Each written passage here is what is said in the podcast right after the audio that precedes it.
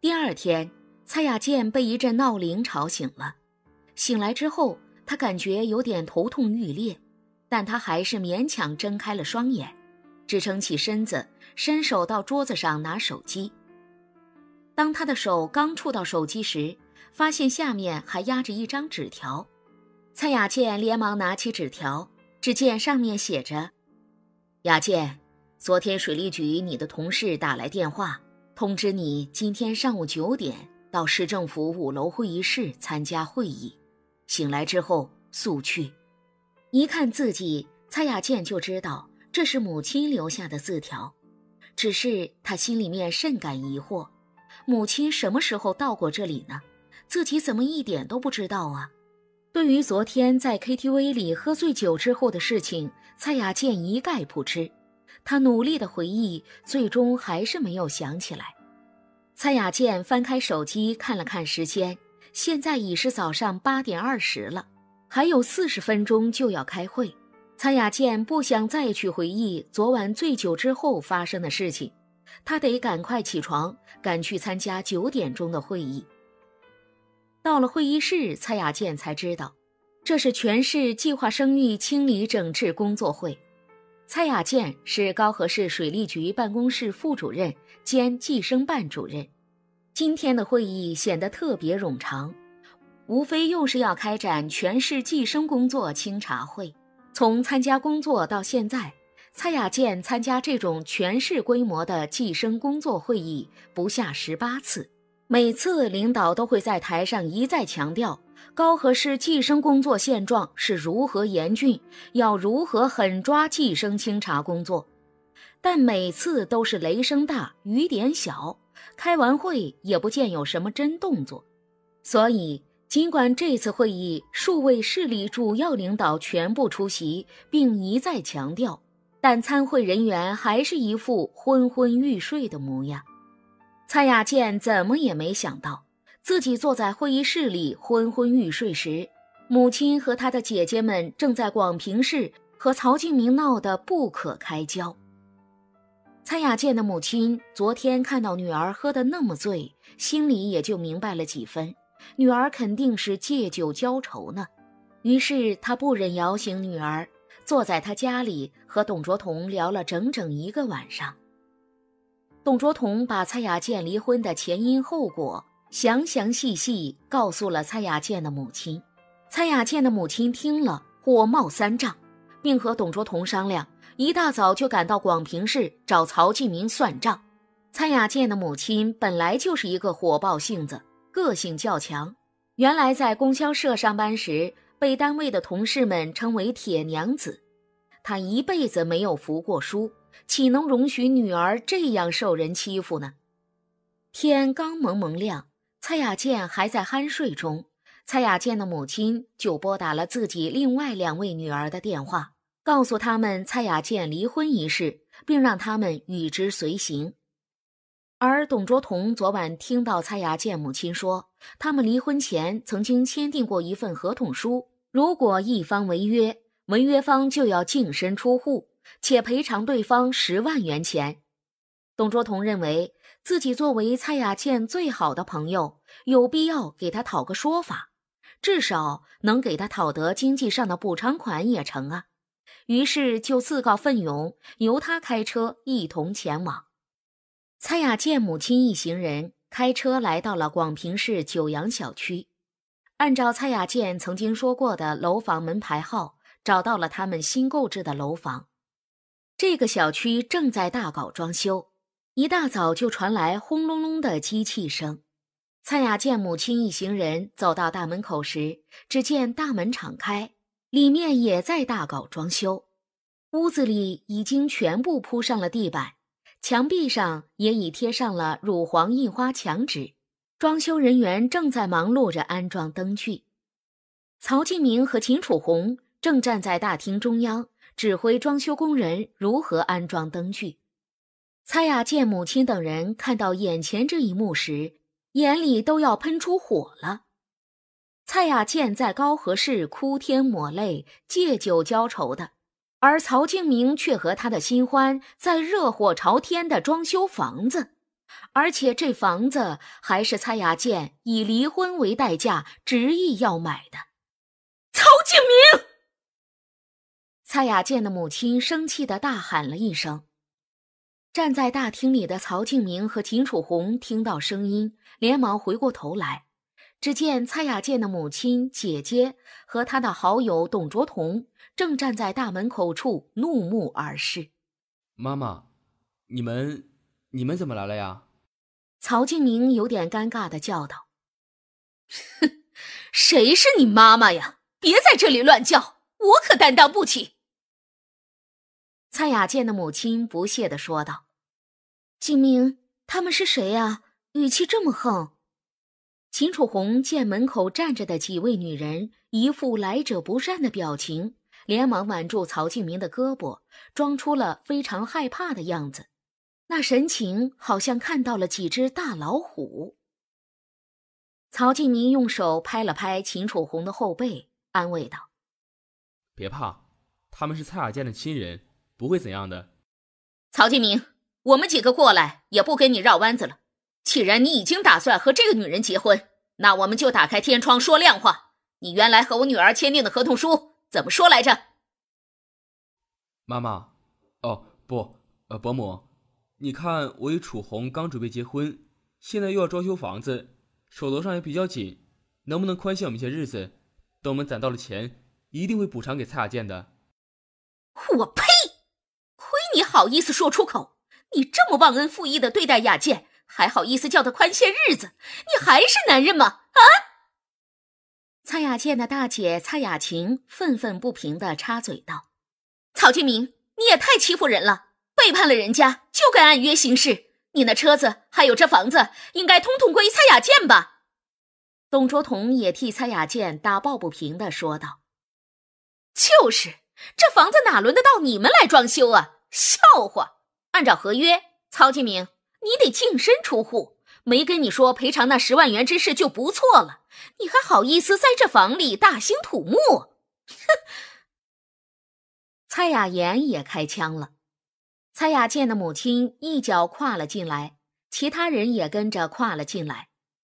蔡雅健的母亲说：“你们快停下来，快停下，这里不装修了。”并向几位站在楼梯架上安装灯管的装修工人招手，示意他们下来。听到有人喊停，几位装修工人连忙停止了手中的活儿。他们望了望蔡雅健的母亲，又看了看曹敬明，一时不知该如何是好。曹敬明也顺势招了招手，对那几位装修工人说：“你们今天上午就先回去吧，我处理好了这里事情。”再通知你们过来。他不想当着几位装修工人的面和蔡雅健的母亲争谈房子的权属问题，于是乘机支开了他们。装修期间，曹敬明每天一大早就来到新房子里查看每天的装修进展情况，因为还有二十天，他就要和秦楚红结婚了，并搬来居住，所以这些天他们一直加班加点的装修新房。曹敬明没有想到，今天一大早来新房查看装修进展情况时，却遇上了蔡雅健母亲和他的姐姐们。曹建明，这房子还写着你的名字，希望你自觉点去房产局把产权转到我们雅健名下，这是你们有约在先的。蔡雅健母亲以一副命令式的口吻说道。秦楚红依偎在曹建明怀里，终于控制不住开枪了。伯母，这你就过分了吧？这房子明明是写的静明的名字，为什么要转到蔡雅健的名下呢？你是谁呀？这里几时轮到你在这里说话了？董卓同瞥了一眼曹敬明怀中的女人，轻蔑的说道：“她是我妻子秦楚红。”曹敬明不卑不亢的答道：“曹敬明。”你和蔡雅健办理离婚手续之前，两人之间曾签订过一份合同书，谁违约谁就得净身出户，还要赔偿对方十万元，白纸黑字，你岂可赖账？蔡雅健的母亲说道：“哦，那合同书啊，我也看过，但是是在购买这房子之前签订的。合同书上呢，根本就没有提到这套新房之事，是吧，静明？秦楚红微仰着头，颇不服气的反驳道：“呵呵，才做了几天新欢呀，就神气成这副模样。这是曹庆明和蔡雅健的事情，还轮不到你这位新欢来插手。”董卓同提醒他道：“是啊，这是曹庆明和蔡雅健之间的事情，按理说应该由他和曹庆明来商谈呀，怎么你们都跑了过来呢？”秦楚红讥诮地反问。董卓同被秦楚红驳斥得无言以对，心下暗道：“这个女子果真不简单呢。”外表看似柔弱不堪，实则颇有心计，说话一套一套的，难怪蔡雅健会败给她。曹庆明，这里是你主事还是这女人主事啊？你怎么站在那里一言不发，老当个缩头乌龟呀？蔡雅琴看到董卓同被那女人驳得无言以对，连忙把箭头指向了曹敬明。你要我怎么说？我刚才不是已经说过了吗？我们现在手头紧，拿不出钱来付给蔡雅健。至于那车子问题，如果蔡雅健会要，我把那车子给他好了。但我建议，蔡雅健还是不要这车子。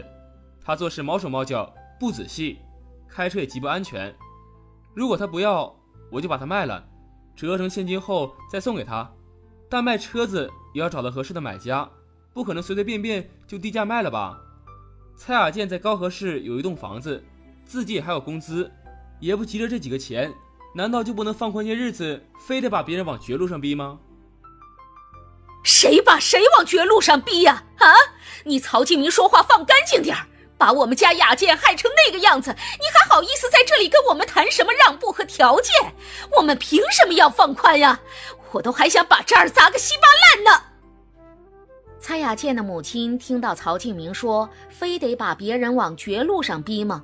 一下子就火冒三丈，话刚说完，就捡起地上的铁锤，狠狠地砸向地板上那盏豪华的水晶吊灯。那盏吊灯是刚才准备安装到大厅里的。砰的一声巨响，玻璃碎片四下弹飞。秦楚红突然一声惨叫，只见他用一只手捂着脸，大叫了一声：“我的脸！”就昏倒在曹敬明的怀里，曹敬明吓得连忙拨开秦楚红的手，原来一块玻璃碎片弹到了他脸庞上，并划下了一道口子，渗出了不少鲜血。你们太过分了！曹庆明怒吼一声，抱起秦楚红就冲出了屋子。蔡亚见母亲他们也被吓懵了，他们虽然极为不喜欢这个女人。但也并不希望把她怎么样。现在看到她脸庞流血，突然昏倒，也吓得六神无主，呆呆地站在屋子里，不知如何是好。曹敬明把秦楚红送到医院后，医生连忙对秦楚红脸上的伤口进行止血、消毒、包扎。到了医院后，秦楚红还是没有醒来，这让曹敬明很是担心。医生说。秦楚红一时尚未醒来，只是受到惊吓之故。看到秦楚红那娇弱无比的神情，曹敬明生气地拨通了蔡雅健的电话。电话里，他气急败坏地痛骂道：“蔡雅健，你也太狠毒了吧！要钱就要得这么急，我曹敬明真是瞎了眼。这么多年没看出你蔡雅健是个如此心狠、如此贪财的女人。这么想要房子和钱，干嘛不自己来要啊？”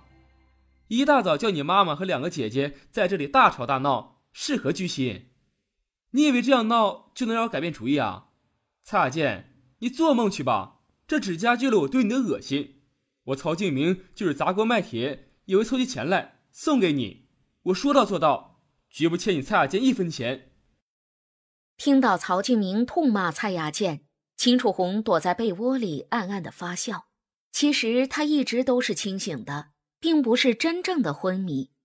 刚才玻璃碎片弹到他脸上时，他突然感到了一阵刺痛，心下慌张，本能的大叫了一声，并顺势装作昏迷的样子，他要让蔡雅健的母亲他们心怀愧疚，让曹清明心生怨气，同时又能避开新房产权之争，可谓一箭三雕之计。蔡雅健开会正昏头时，突然听到包里手机震动，连忙走到会议室外接听电话，却不想还没等他开枪呢，曹清明就在电话里劈头盖脸的痛骂他。蔡雅健被骂得莫名其妙。对着话筒丢了一句：“你神经病啊！”就把电话挂断了。恼羞成怒的蔡雅健挂断电话后，连忙拨打母亲的手机：“妈，你们在哪里呀？”“我们在广平市。”“你们在那里干什么呀？”“我们要向曹金明要回房子，要他补钱给你。”“妈，你们这是干什么呀？谁叫你们去了？你们快回来吧！我的事情我自己处理，你们少掺和了。”此时，蔡雅健才明白过来，原来一大早，董卓同开车带着他的母亲和两个姐姐跑到广平市向曹敬明讨要财产去了。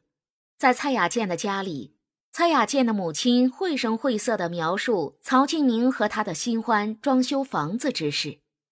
听到这些刺痛人心的消息，蔡雅健更是烦躁不已。他不耐烦地对众人说：“你们可不可以不要管我的事情啊？”我的事情我自己来处理，你自己来处理，你自己怎么处理啊？他说离婚你就离婚，让那个女人占了便宜去啊！蔡雅健的母亲愤愤不平的说道：“妈，那个女人已经怀了曹金明的孩子，而且两肚子上，你要我怎么办呀？”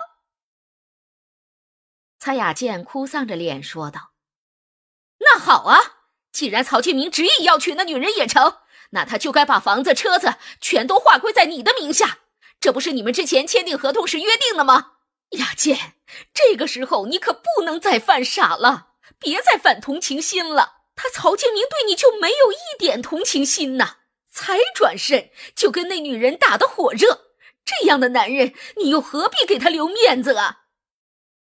妈，我的事情我自己来处理，求你们别再插手了，好吗？蔡雅健的母亲怒气道：“你自己处理，你自己怎么处理呀？啊，就知道你会心慈手软。